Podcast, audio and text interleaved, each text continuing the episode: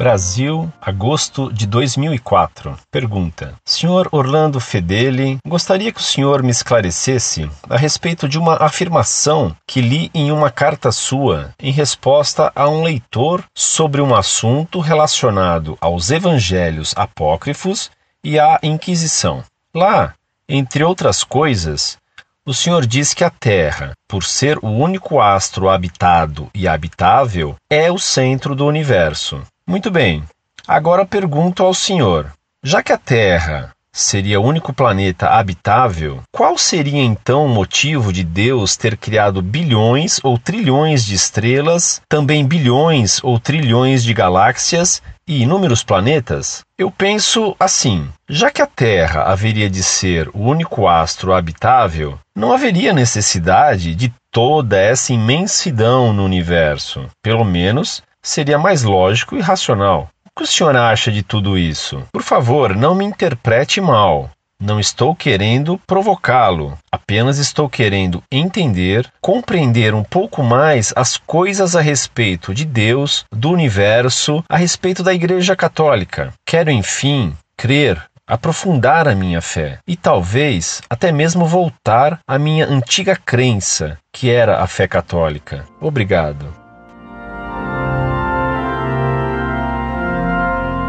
Prezado, salve Maria. Que boa notícia você me envia, a de que pensa em voltar à fé católica, deixando os erros do Espiritismo. Rezarei para que isso ocorra o quanto antes, e vou pedir a todos da Montfort que rezem nessa intenção.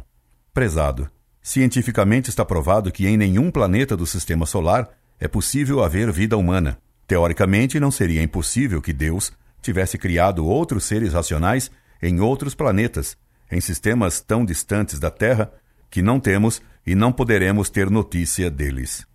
Entretanto, na criação, encontramos alguns princípios que interessa considerar.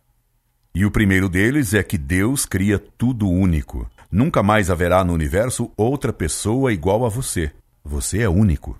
Cada baleia tem um sinal na cauda que jamais se repete em outra. Cada zebra tem listras traçadas unicamente nela e que jamais se repetem em outro animal desse tipo.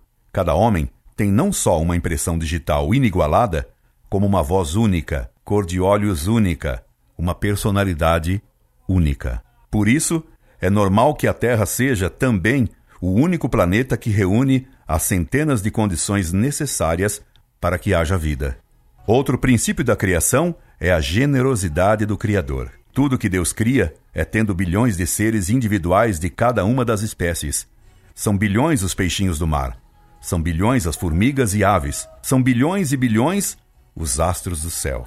Você me pergunta por que Deus teria criado as estrelas e tantos planetas se não for para serem habitados? Isso pode ser compreendido através de outro princípio da criação, que é o da simbologia. Toda criatura simboliza algum valor de Deus, alguma qualidade divina, pois São Paulo ensina na Epístola aos Romanos que, depois da criação, as qualidades invisíveis de Deus tornaram-se visíveis através das coisas criadas. Claro que os astros têm funções materiais importantíssimas. Basta pensar no Sol. Se ele não existisse, não teríamos vida. Mas, se não houvesse a Lua, também a vida seria impossível. É o equilíbrio astronômico que mantém a ordem do universo. Se desaparecesse um astro do sistema solar, a Terra mudaria de órbita em relação ao Sol e seríamos queimados rapidamente. Porém, além desse equilíbrio cósmico que permite haver vida na Terra, os astros que brilham na noite nos ensinam que não existe a treva absoluta, isto é, que não existe o mal absoluto.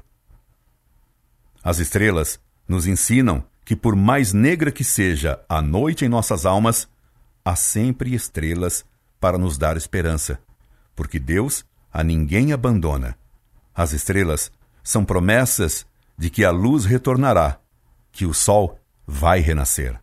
Numa peça de teatro muito interessante, um poeta francês, Paulo Claudel, faz um materialista perguntar por que as estrelas não caem do céu e se transformam em batatas para nós.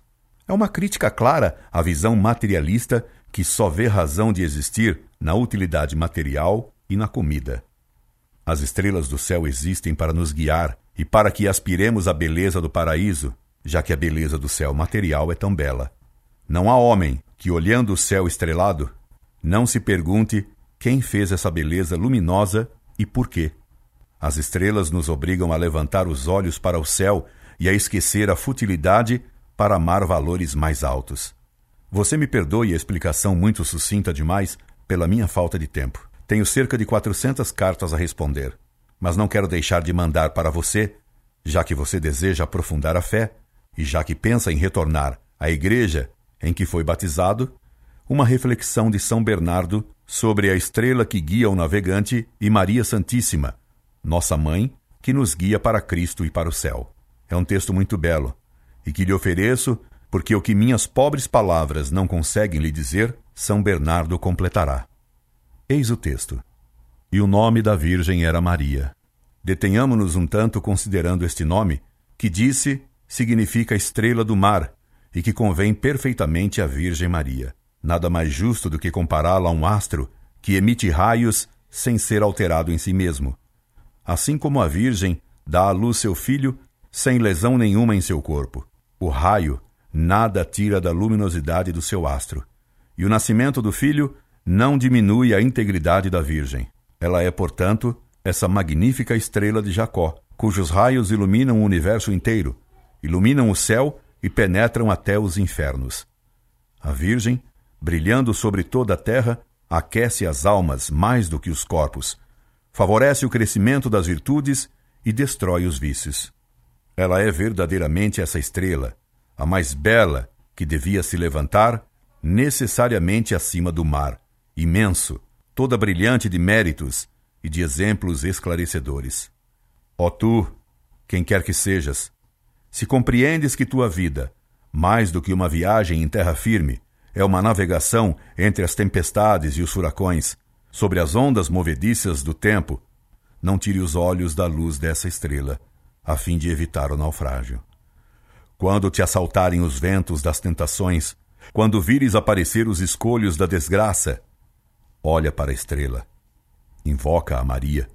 Se és sacudido pelas ondas do orgulho, da ambição, da maledicência, da inveja, olha a estrela, invoca Maria.